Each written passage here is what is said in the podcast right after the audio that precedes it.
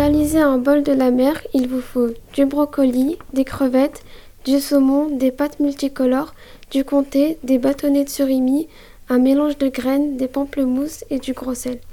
Tout d'abord, vous allez faire cuire vos pâtes dans une casserole et mettre du gros sel dans votre eau de cuisson pour donner un peu plus de goût. Vous n'oubliez pas de, vérifier le temps de cuisson de vos pâtes sur le paquet. En fin de cuisson, vous rincez les pâtes à l'eau froide pour, les refroidir et qu'elles ne collent pas. Ensuite, vous cuisez à la vapeur les bouquets de brocolis et le saumon après cuisson. Vous, détachez des morceaux de saumon un peu gros. Ensuite, vous allez découper le comté euh, en petits cubes, couper les pamplemousses en quartiers et râper les bâtonnets de surimi. En fin de préparation, vous pouvez assembler des, euh, des bols individuels. Pour améliorer votre présentation, vous pouvez décorer de crevettes ou saupoudrer les graines de mélange en décoration.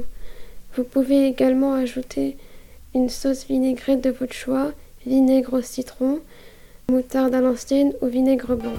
Bon appétit